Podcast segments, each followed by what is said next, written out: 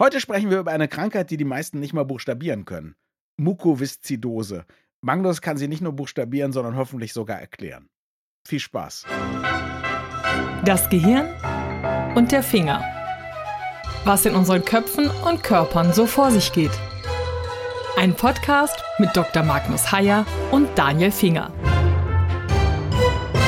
Magnus, ich musste erstmal ganz schön googeln, als mir ein Artikel über den Weg gelaufen ist über Mukoviszidose, weil der Artikel auf Englisch war und auf Englisch heißt es völlig anders.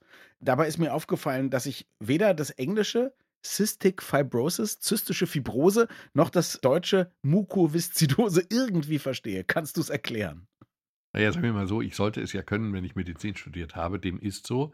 Gut. Ist eine ausgesprochen seltene Krankheit, ist eine mhm. vererbte Krankheit ist eine autosomal rezessiv vererbte Krankheit, was auf Deutsch nichts anderes heißt als nicht auf den Geschlechtschromosom, also unabhängig davon, und mhm. rezessiv nicht dominant heißt, du musst es zweimal vererbt bekommen, damit es ausbricht. Aus dem Genpool beider Eltern ja. musst du dann auch noch das Pech haben, das falsche Gen zu bekommen und dann ja. kriegst du die Krankheit. Genau. Ja. Also die Wahrscheinlichkeit ist erkennbar sehr gering, mhm. aber die Tragik, wenn du die Krankheit bekommst, ist oder war, muss man jetzt sagen, darüber reden wir dann ja, war extrem, weil die Krankheit dazu führt, dass Schleimdrüsen einen sehr verdickten Schleim absondern. Und dieser mhm. verdickte Schleim bewirkt sich in verschiedensten Organen aus, aber vor allen Dingen in der Lunge, was dazu führt, dass du dann eben einen sehr zähen, dicken Schleim in der Lunge hast, den du schwer abgehustet bekommst. Mhm. Und das führt dann gehäuft und auch sehr früh zu zahlreichen Infektionen. Und am Ende versterben die Leute, sie ersticken quasi weil sie diesen Schleim, diesen zähen Schleim in Kombination eben mit bakteriellen, in der Regel Infektionen, schwer oder nicht aus der Lunge rauskriegen. Die Lebenserwartung ist gering. Die Lebenserwartung ist irgendwie 30 Jahre plus minus. Erstmal möchte ich darüber sprechen, wie furchtbar diese Krankheit ist und wie harmlos es eigentlich erstmal klingt. Also, wenn du jemandem sagen würdest, ja, du hast da so eine Krankheit, deine Schleimdrüsen produzieren zu viel Schleim, würde man ja nicht annehmen, also ich zumindest, vielleicht bin ich auch zu naiv, würde ich erstmal nicht annehmen, dass dahinter eine tödliche Gefahr steckt, sondern ich würde sagen, ach, wie lästig. Da muss man öfter husten, da muss man sich öfter schneuzen, da hat man vielleicht öfter Schleim im Hals oder so, aber das ist nicht so. Diese Überproduktion reicht aus, damit eben zum Beispiel für Bakterien oder Entzündungen oder so ein quasi tolles Biotop im Körper herrscht. Und da man jetzt auch nicht jeden Tag irgendwie an so einer Absaugemaschine hängen kann, war es eben tatsächlich bisher so, ja, dass die Lunge im Prinzip erstens voll Schleim beinahe Überfluss, zweitens zahlreiche Erreger hatte, Lungenentzündung und so viele Folgeerkrankungen, die dann einfach Probleme machen, richtig? Genau. Lästige Gefahr ist also doppelt falsch, mhm. weil lästig ja. ist nun wirklich überhaupt ja. nicht das Wort, was passen würde. Ja, und das ist völlig Gefahr, recht. Nein, nein, klar.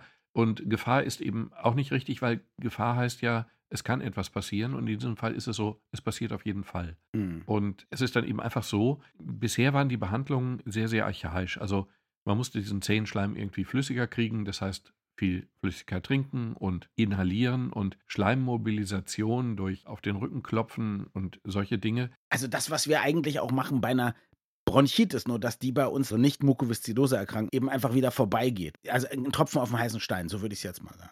Okay, genau. Ja? Und diese Krankheit ist eben so heimtückisch, dass sie eben trotz aller bisher verfügbaren Medikationen, trotz aller bisher verfügbaren Behandlungen letztlich sehr früh zum Tode führt. Das kann man natürlich nicht ganz präzise sagen, aber im mittleren Erwachsenenalter, so mit 30 Jahren oder mhm. so, starben die Menschen und sterben die Menschen. Und das ist natürlich eine Tragödie, die nur dadurch, naja, nein, die wird dadurch nicht erträglich, aber es ist eben eine sehr seltene Krankheit, Gott sei Dank, aber für die Betroffenen natürlich eine Tragödie. Im Gegenteil, wie so, also nehme ich an, wie bei so vielen so sehr seltenen Krankheiten hat man dann wahrscheinlich als Betroffener immer noch das Gefühl, Mensch, wenn mehr Leute darunter leiden würden, dann würde wahrscheinlich auch viel mehr Forschung gemacht werden. Ja, da würde man so viel Geld da reinpumpen wie in die Herz-Kreislauf oder Krebs oder sonst was Forschung. Und dann gäbe es vielleicht längst ein Mittel. So war es jedenfalls bestimmt viele Jahre lang. Es kommt noch ein Faktor hinzu, um das kurz zu erwähnen bevor wir zu den Neuigkeiten im Zusammenhang kommen, das sind natürlich Menschen, die auch sehr früh wissen, woran sie leiden, die auch sehr früh wissen, was sie für eine Lebenserwartung haben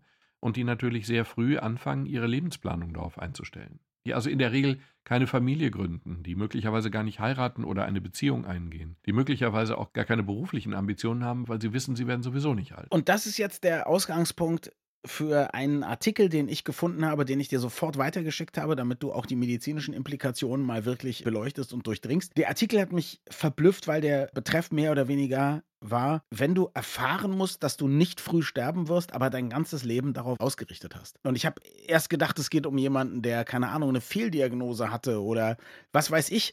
Und dann war es tatsächlich eben so, dass es um Leute ging, die Mukoviszidose haben. Ein Beispiel in dem Artikel, weiß ich noch, da hat jemand eben seine Rentenversicherung sozusagen auf sich ausbezahlen lassen, weil er dachte, er hat eh nicht mehr viele Jahre zu leben. Und nun tritt ein neues Medikament quasi auf die Bühne und ändert alles. Ja? ja, das ist jetzt wirklich ein Game Changer. Ich hasse Anglizismen, das ist auch meine journalistische Erziehung von dem alten weisen Wolf Schneider. Ich verachte Anglizismen, nichtsdestotrotz. Es ist ein Game Changer, der jetzt wirklich und wahrhaftig. I hate Anglicisms. Um, yes, in, in the deed. In the deed, I hate it. Aber dieses Medikament, ja. es heißt Trikafta. Auf Deutsch heißt es Kaftrio, nicht auf Deutsch, aber auf europäischen mhm. Anführungsstrichen. Also das ist der Name, unter dem es auf dem europäischen Markt zugelassen ist. Kaftrio. Und wie der Name nahelegt, ist es eine Kombi aus drei verschiedenen Wirkstoffen. Und dieses Medikament ändert alles erst seit kurzem, seit 2019 in Amerika zugelassen, seit kurzem jetzt auch in Europa. Vorausgesetzt ist, du hast eine entsprechende Genmutation bei dieser Mukoviszidose oder zystischen Fibrose. Mhm. Wenn du aber diese Genmutation hast, und diese Genmutation haben in Europa angeblich 19 Prozent aller betroffenen Patienten, und in Indien ist es nicht ganz klar, irgendwo zwischen 20 und 40 oder 50 Prozent aller betroffenen Patienten. Wenn du diese Genmutation hast, dann kannst du dieses Medikament nehmen und dieses Medikament verändert dein Leben drastisch. Du hast plötzlich nicht mehr eine Lebenserwartung von 30 Jahren, sondern von 60. Und diese Lebenserwartung von 60 Jahren ist jetzt auch nur eine vorsichtige Schätzung. Es könnte sein, man weiß es ja nicht, das Medikament gibt es ja erst seit kurzem, mhm. aber es könnte sein, dass die Leute tatsächlich dann einfach ganz normal alt werden. Und das ist natürlich atemberaubend. Jetzt ist das Verrückte, wo kommt das her? Also wo kommt dieser Kombiwirkstoff her? Sind das Sachen, die es schon gab, die man ausprobiert hat? Ist das eine eigene Entwicklung?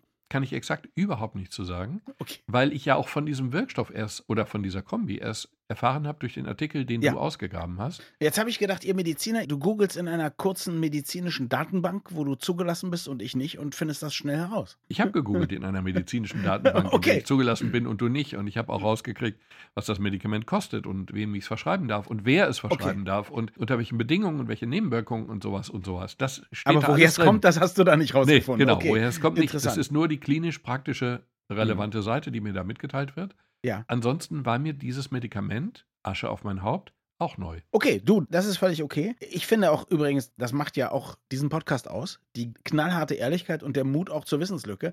Aber du hast ja offensichtlich eine Menge Sachen rausgefunden, die du jetzt weißt. Dann erzähl uns doch darüber. Also, wer kriegt es unter welchen Bedingungen? Wie bekommt man es? Und vor allem, wenn wir jetzt Leute haben, die zuhören, die Mukoviszidose-Patienten sind oder in ihrer Familie haben und die denken, Moment mal, dieses Medikament kriege ich ja noch gar nicht.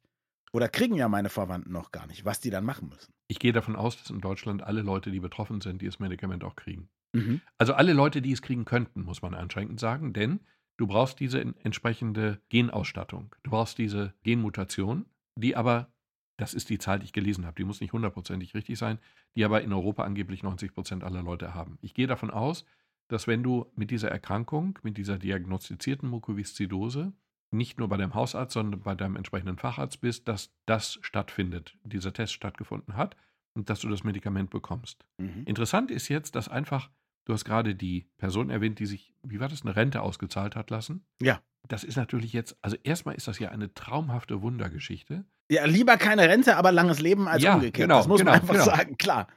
weil, weil jetzt plötzlich durch dieses Medikament Menschen, eine, ein, die bekommen jetzt einfach eine zweite Lebenshälfte geschenkt. Das stellt ja sämtliche Lebenskonzepte auf den Kopf. Das sind ja Leute, die natürlich entsprechende Planung gemacht haben, die, wie gesagt, also Familienplanung, Beruf, die alles darauf eingestellt haben, dass sie sowieso nicht über 30 werden. Mhm. Und die werden jetzt möglicherweise einfach alle 60 oder 70 oder 100, wie auch immer, mit diesen Medikamenten. Und das ist ja erstmal eine traumhafte Sache, die auch ganz, ganz lustige Nebeneffekte hat. Ich meine, in dem Artikel war die Rede von einer Frau, die plötzlich sich hat die Zähne sanieren lassen mit dem Gefühl, lohnt sich jetzt wieder. Klingt total bescheuert oder ja. banal. Aber es ist ja überhaupt nicht banal, wenn jemand sich denkt, es lohnt sich nicht, meine Zähne zu sanieren, ich bin eh bald tot. Ja. Und jetzt plötzlich, doch, lohnt sich jetzt doch. Fantastisch. Erinnert mich an sehr makabererweise an eins meiner Lieblingsminiaturgedichte von Heinz Erhardt. Die alten Zähne wurden schlecht und man begann sie auszureißen. Die neuen kamen gerade recht, um mit ihnen ins Gras zu beißen. Nur, dass es in diesem Fall natürlich genau, genau. umgekehrt ist. ja. Genau, hier ist es genau umgekehrt. Die neuen Zähne ja. kamen gerade recht, um eben noch lange nicht mit ihnen ins Gras zu beißen, Richtig. sondern ja. eben in die damit man morgen noch kraftvoll zubeißen kann, wie es früher hieß in der Werbung. Genau, damit man auch übermorgen und in einem und in 30 Jahren noch kraftvoll zubeißen kann. Das ist die neue Perspektive. Und dann kam diese lustige Geschichte auch in dem Artikel von einer Frau, die plötzlich wieder angefangen hat, Sonnencreme zu benutzen. Ja. Weil sie, weil sie keinen ja, Hautkrebs kriegen will. Ich meine, ja. das klingt jetzt total lustig, ist es ja vielleicht auch, aber es spiegelt einfach wieder, dass da Leute existieren, die keinerlei Perspektive hatten und denen jetzt plötzlich Jahrzehnte geschenkt wurden durch diese neue Behandlung. Und das ist natürlich wirklich atemberaubend. Und jetzt möchte ich zwei Dinge an dieser Stelle. Also, dass wir so lustig und ausgelassen und so auch über natürlich äh, bisher schwere Schicksale sprechen und so, ist ja auch Ausdruck unserer wahnsinnigen Freude und Erleichterung stellvertretend für diese Leute, obwohl ich jetzt gar niemanden kenne, der Mukoviszidose hat oder ich weiß es zumindest nicht. Und ich möchte das einmal sagen, wir leben in einem Zeitalter, wo solche Durchbrüche eben passieren. Wir haben erlebt, dass Leute, die wenige Jahre nur noch zu leben hatten, weil sie HIV-positiv sind, eine Medikation haben, die ihnen erlaubt, mit AIDS super alt zu werden. Wir erleben jetzt, dass Leute mit Mukoviszidose statt maximal 30 Open End vielleicht ein ganz normal langes Leben sozusagen können. Das ist toll und das ist die zweite Freude, die wir uns kurz gönnen, bevor wir dann wieder alles kaputt machen. Also, viele Leute haben ja immer was gegen die Pharmaindustrie. Und da gibt es sicherlich auch ein paar Ecken und Bestrebungen und Mechanismen, die nicht gut sind. Aber immerhin, irgendjemand hat diese Medikamente entwickelt und irgendjemand hat die Tests bezahlt und irgendjemand hat es eben so weit geschafft, dass die ganzen Dinger jetzt da sind und zugelassen sind und wahnsinnig vielen Leuten helfen. So, aber jetzt nur in dem, was wir so erste Welt nennen. Jetzt müssen wir wieder Wasser in den Wein gießen. Das Medikament gibt es nämlich nicht für alle. Das liegt daran, erstmal vielleicht sprechen wir kurz darüber, dass es sehr teuer ist. Ne? Genau. Die Kosten für das Medikament sind, wenn ich das jetzt nach der normalen Verschreibungsempfehlung, die ich jetzt in meiner Datenbank, die dir nicht zugänglich ist, wie erwähnt, ja. wenn ich danach gucke, kostet das Medikament pro Jahr bei drei Tabletten täglich 250.000 Euro pro Jahr. Äh, genau. Und es ist ein Medikament, was ich nicht absetzen kann, wenn ich das richtig verstanden mhm. habe und wenn man es richtig weiß. Es ist ja neu. Und was wahrscheinlich noch sehr lange geschützt ist, oder? Ich meine, ich weiß zum Beispiel, es gab ja diesen für Pfizer sehr unangenehmen Fall, dass die potenzsteigernde Wirkung von Viagra entdeckt wurde, ich glaube, zwei Jahre bevor das Patent auslief. Genau. Eine, die haben nicht war, viel dran verdient. Das war eine Tragödie. Und ja. wir wissen ja beide, wie Betriebswirtschaftlich, wirksam, ja. Wir wissen ja beide, wie unglaublich wirksam das mit. Nein. Nein, aber der Punkt ist, es ist unfassbar teuer. Ja. 250.000 Euro pro Jahr und ja. Perspektivisch muss es, wenn man das heute richtig weiß, lebenslang genommen werden. Hm. Das ist natürlich jetzt schon eine Nummer. Also wundert euch nicht, liebe Freunde, wenn eure Krankenkassenbeiträge steigen. Wenn man so will, ja. Ja. Andererseits werden auch viele Medikamente billiger, weil natürlich irgendwann auch ein Patentschutz abläuft. Und in diesem Fall wird das auch so sein, aber es dauert Jahrzehnte. Und jetzt kommt die hässliche Seite derselben Medaille. Und die hässliche Seite sind Mukoviszidose-Patienten irgendwo auf der Welt, die nicht Europa oder Nordamerika heißt. Mhm. Bitter. Die kriegen es nicht oder noch nicht, muss man ja auch sagen, ne? Die kriegen es natürlich dann, wenn sie es selber bezahlen können. Kaufen kannst du alles. Und dieses ja. kannst du auch kaufen. Du kannst dann, was weiß ich, nach Amerika, wahrscheinlich kannst du es dir auch vor Ort liefern lassen. Und dann kaufst du eben als sehr junger Mensch, denn diese Krankheit bricht ja sehr früh aus, die ist ja genetisch festgelegt in dem Moment, in dem du nicht nur auf die Welt kommst, sondern gezeugt wurdest. Und da kannst du dieses Medikament kaufen. Ich bin kein Experte, aber soweit ich weiß, ist es so, natürlich besteht eine Chance, dass irgendjemand, der weiß, wie man das theoretisch herstellt, das dann quasi auch illegal herstellt, billig auf den Markt bringt. Und dann, glaube ich, passiert manchmal was, dass die Leute, die das eben patentiert haben, die das offiziell herstellen, dass die sagen, na gut, dann verkaufen wir es in Indien halt für ein Zehntel des Preises, damit wir wenigstens dem Schwarzmarkt irgendwie den Boden entziehen. Ne? Sowas könnte passieren, oder? Sowas könnte passieren, aber dieser Kampf ist eben noch nicht ausgefochten. Ja. Da gibt es verschiedene Modelle, was passieren kann. Zunächst einmal hat die Firma ein geistiges Eigentum, das Produkt gehört ihr. Das ist auch zu Recht so. Und gäbe es diese Regel nicht, dann würden solche zum Teil ja sehr, sehr teuer entwickelte Produkte nie auf den Markt kommen.